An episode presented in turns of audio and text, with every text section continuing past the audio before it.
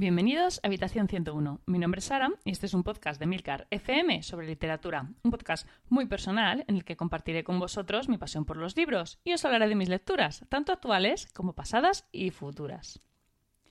Bueno, hola a todos. Hoy vamos a seguir con las entregas temáticas del Archivo de las Tormentas.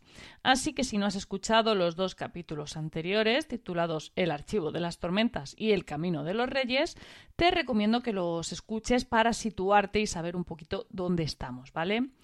Hoy nos toca hablar de Palabras Radiantes, que es el segundo libro de la Pentalogía, y lo vamos a hacer exactamente igual que lo hicimos con El Camino de los Reyes. Es decir, primero haré una breve presentación sin spoilers para ubicar eh, a quien no lo haya leído aún.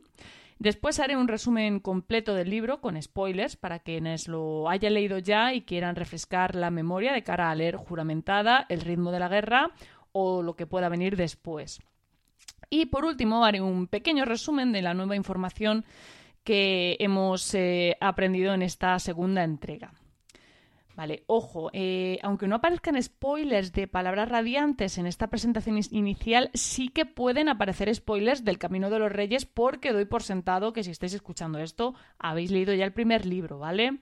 Así que si no lo habéis hecho, no escuchéis nada o si lo hacéis, porque libres sois, ¿vale? No me echéis la culpa a mí si os encontréis con algún spoiler que yo os he avisado, ¿vale? Bueno, como os decía en capítulos anteriores, cada libro del Archivo de las Tormentas va a mostrar el pasado de uno de los personajes principales. Y este libro va a tratar sobre Salan, así que vamos a descubrir un poquito más de su historia, de cómo ha llegado hasta donde está, y bueno, nos vamos a llevar alguna que otra sorpresa en ese, en ese aspecto. La historia va a comenzar más o menos en el mismo punto en el que se quedó el camino de los reyes. Vamos a empezar el libro con Caladín a las órdenes de Dalinar como parte de la Guardia Real y con Salam viajando en barco desde Carbran a las llanuras quebradas con Yasna. Ambos van a estar en una situación complicada, ¿vale? Porque Dalinar eh, acaba de ser traicionado por Sadeas y digamos que está en guerra abierta contra los Parsendi. Y bueno, pues si estás así, que te traicione el alto príncipe que más confianza te daba, pues eh, como que no es el mejor plan posible, ¿no? Y Salam va a tener sus propias preocupaciones porque acaba de descubrir que tiene unos poderes que no entiende y encima le acaba de confesar a Yasna que la ha engañado, o sea que también va a tener en lo que pensar. Caladín, además de todo esto, va a tener que aprender a confiar en los ojos claros, sobre todo en Dalinar, y bueno, va a seguir teniendo algunos conflictos internos que deberá resolver. Esta segunda entrega, eh, en esta segunda entrega nos vamos a encontrar una primera parte más contenida, en la que las cosas suceden con relativa tranquilidad, sobre todo en comparación con el final vertiginoso del Camino de los Reyes. Aunque también os digo eh, que coge ritmo muy pronto, ¿vale? Muy rápido. Además, eh, un ritmo bastante impactante. Palabras Radiantes tiene escenas eh, apasionantes y un final, un final sobre todo, que es que se lee con, el corazón en un puño. No os imagináis qué final tiene este libro, es impresionante. Es el libro que más preguntas plantea y eso es un fastidio porque no las responde todas. Pero bueno, tranquilidad que todo tendrá su momento. Ya os adelanto que no os va a tocar eh, esperar demasiado para tener esas ansiadas respuestas. Y hasta aquí puedo leer eh, de momento, o sea, sin spoilers, ¿vale? Porque ahora empieza, empieza lo bueno, así que si no habéis leído el libro, ya estáis cortando el, podcast, que no quiero que os llevéis en ningún susto por mi culpa. Bueno, como este libro va a estar centrado en, Salan, vamos a empezar por ella. Eh, Salan va a empezar a descubrir que eh, puede hacer cosas que solo los caballeros radiantes podrían hacer y que tiene un spren llamado patrón que se ha ligado a ella. Yasna eh, va a tratar de ayudarla a comprender sus poderes y de formar para ella una alianza con su familia. Para ello la va a prometer en matrimonio con Adolín, que es el, soltero de oro, ¿no? Pero bueno, antes de que, de que consiga hacerlo, el barco en el que viajan va a ser atacado y Yasna va a morir. Aunque Salan, gracias a sus habilidades, va a conseguir huir. Bueno, tras muchas peripecias, eh, Salam va a llegar a las llanuras quebradas. Eh, bueno, pues peripecias que le pasan, pues por ejemplo por el camino va, va a conseguir algunos soldados eh, desertores del ejército de Sadeas que se unan a ella. Y también va a conocer una estafadora llamada Tin, gracias a, la cual va a averiguar que hay una organización criminal que estuvo detrás del asesinato de Yasna. Salam va a conseguir llegar a las llanuras quebradas, donde va a empezar a relacionarse con Dalinar y con Adolín y poco a poco va a ir descubriendo sus poderes como tejedora de luz, es decir, eh, va a descubrir que es capaz de utilizar luz tormentosa para crear imágenes realistas, ¿vale? como hacer una especie de, visiones. Gracias a esta habilidad va a conseguir infiltrarse en los Sangre Espectral, que es el misterioso grupo que estuvo tras el asesinato de Yasna y que ahora tiene interés en los portadores del vacío. Para hacer esto, pues va a recurrir a una ilusión, va a crear con luz tormentosa la imagen de, otra mujer, una mujer a la que va a llamar Velo, de una clase social más baja y gracias a la cual le va a resultar más fácil infiltrarse en el mundo en el que se mueve los sangre eh, espectral, ¿vale? Porque va a poder salir y va a poder moverse pues con mayor libertad. Del pasado de Salam vamos a descubrir eh, a su padre, que es un tipo, o era un tipo malhumorado, agresivo, que aceptó la culpa por el asesinato de la madre de Salam aunque al final del libro vamos a desvelar que la verdadera asesina fue ella, que se estaba defendiendo de su madre que intentaba acabar con su vida, al descubrir que un Spren, el, mismo patrón, trataba de vincularse con su hija. Salan, que era una niña en aquel entonces, invocó sin querer una espada esquirlada, sin saber qué estaba haciendo, eh, que, bueno, eh, por cierto, aquí se descubre que las espadas esquirladas eh, de los radiantes pues no son otras cosas que sus spren, o sea, en este caso la espada era patrón. Pero bueno, eso lo explico luego, ¿vale? Y el caso es que mató a su madre antes de que ella la, la, matara. Y claro, el padre pues asumió la responsabilidad porque no podía acusar a Salan, como es lógico, era una niña. Y bueno, pues se empezó a volver violento y bueno, que Salan al final, tratando de proteger a sus hermanos, se vio obligada a acabar con, con la vida de su padre. Así que bueno, todo esto de ser huérfana y encima una asesina, pues eh, no lo lleva muy bien y la criatura lo pasa un poquito mal, como es lógico. Mientras tanto, Caladín va a seguir desconfiando de los ojos claros. Quiere confiar en Dalinar, pero sus recuerdos se lo impiden. No va a ayudar tampoco que llegue al, al campamento un noble llamado Amaram, que es el enemigo de Caladín y el gran amigo de Dalinar. Es el tipo que le robó la espada esquirlada a Caladín y lo vendió como esclavo. ¿Os acordáis de, del Camino de los Reyes? Tras un ataque del asesino de Blanco, que sigue por ahí pululando, ¿no? Al que, eh, bueno, Caladín le logra espantar para que huya. Bueno, pues tras este ataque, Caladín le cuenta a Dalinar la verdad sobre Amaram, pero Dalinar, que como sabéis es muy prudente, le dice que lo investigará antes de hacer nada. Y eso pues a Caladín no le gusta, pero vamos, que es lo que hay.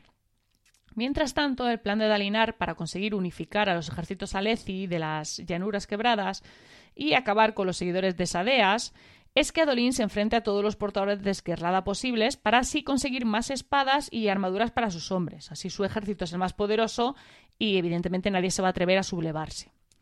Pero Adolín, que es como es, ¿vale? Va por libre y en realidad lo que él quiere es vengarse de Sadeas y tiene un plan para hacerlo. Como Sadeas eh, sabiamente se niega a enfrentarse con él en duelo, se le ha ocurrido vencer un duelo de una manera tan espectacular que al rey no le quede más remedio que ofrecerle como premio lo que él quiera pedir. Y lo que va a pedir, pues lo sabemos todos, ¿vale? Lo más gracioso de, de todo esto es que es una estrategia que Sadeas ya empleó en el pasado, o sea que Adolín se lo, se lo copia. Bueno, el caso es que Adolín decide ofrecer todas las esquerladas de su familia a su siguiente rival, pero claro, eh, ha vencido ya a tantos que ni aun así lo acepta nadie. Y se ve obligado a subir la apuesta para convencerle. Luchará contra él y contra quien quiera acompañarle. Eso acaba suponiendo un problema, porque Adolín espera que se presenten dos portadores de esquerlada, pero acaban apareciendo cuatro. Claro, cuando lo dejas todo tan abierto, pues te la lían.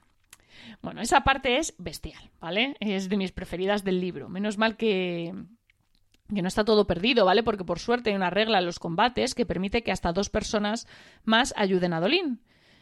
Pero quien baja a hacerlo, pues es Renarín. Y todos sabemos que lo de Renarín con la espada, pues es complicado. Total, que como nadie más ofrece hacerlo y la situación es eh, pues muy tensa, ¿no? Quien acaba bajando es Caladín, que baja con su lanza, sin armadura, pero claro, lo que la gente no sabe que está ayudado por Sil y que quieras tener que no tener un spren de tu parte, pues suma muchos puntos. Así que finalmente Adolín gana el duelo y hace su petición al rey el Locar, que es batirse en duelo con Sadeas. Y todo parece haber salido a pedir de boca hasta que Caladín mete la pata hasta el fondo, porque no se le ocurre otra cosa que pedir batirse en duelo con Amaram, y encima le acusa de haberle traicionado. Total, que se lía, porque el Ocar se, mosquea, como es lógico, y envía a Caladín a la cárcel. Eh, además, esto permite que Sadeas pueda escaquearse del duelo con Adolín. Así que Adolín eh, lo que decide hacer es encerrarse con Caladín en, un gesto de solidaridad y en reproche a la decisión de su primo. Bueno, eh, como están encerrados los dos, pues finalmente pues acaban saliendo, ¿no? Cuando salen de la cárcel, Adolín le entrega una de las esquirladas que ha ganado a Caladín. Pero Caladín no la quiere y se la regala a Moas, que es uno de los hombres del Puente 4, que pocos días, pocos días antes le había confesado que estaba atentando contra el rey, junto a un grupo de personas que quieren que el monarca sea reemplazado por Dalinar.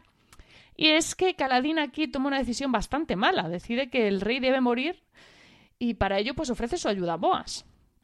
Bueno, este es uno de los momentos más tristes del libro porque, claro, esta decisión de Caladín rompe su vínculo con Sil porque había realizado dos promesas opuestas. Por un lado, le prometió a Dalinar que protegería al rey y por otro le ha prometido a Moas que le ayudara a asesinarlo. Y esto, pues, con Sil no es viable, ¿vale? Total, mientras tanto, Salan convence a Dolin para que la lleve a las Denuras Quebradas, en una expedición en la que participan todos, incluidos Dalinar y Caladín. El objetivo es aprender un poquito más sobre las gemas corazón y los abismos. Sin embargo, allí sufren un boicot, ¿vale? Un espía de Sadeas suelta el puente donde están algunos hombres de Dalinar y bueno, Caladín y Salan caen, caen al vacío, pero se salvan gracias a que son capaces de curarse usando luz tormentosa. Están varios días vagando por los abismos, sobreviviendo incluso a una alta tormenta, pero finalmente consiguen llegar al, al campamento. Mientras, por el camino, Salan ha conseguido hacer un mapa de las llanuras quebradas y ha descubierto algo, ¿vale? Sabe dónde están los Parsendi. El ejército de Dalinar y los de los altos príncipes que le apoyan, pues se van en busca de los Parsendi, que se han aliado con los de los y están a punto de invocar una tormenta eterna. O sea, la tenemos liadísima, ¿vale? Bueno, mientras los soldados luchan, Sala se va con las eruditas de Navani, que es la madre del rey, en busca de la mítica Puerta Jurada para intentar salvarlos a todos llevándolos a la ciudad perdida de los Caballeros Radiantes, que es Urituri. Uritiri. Bueno, tras mucha tensión, Salan consigue accionar la puerta y descubre que solo eh, su espada es capaz de hacer que funcione, porque es una radiante, ¿vale? Y salva a todos los que se encuentran en la meseta. En el campamento del rey, que se ha quedado Caladín, que está aún bastante herido tras, tras la caída, Descubre eh, que han atacado al rey y comprende que su deber es protegerle. Pronuncia entonces las palabras de los caballeros radiantes y recupera a Sil. Entonces eh, salva la vida del rey y se enfrenta a Moas, que huye.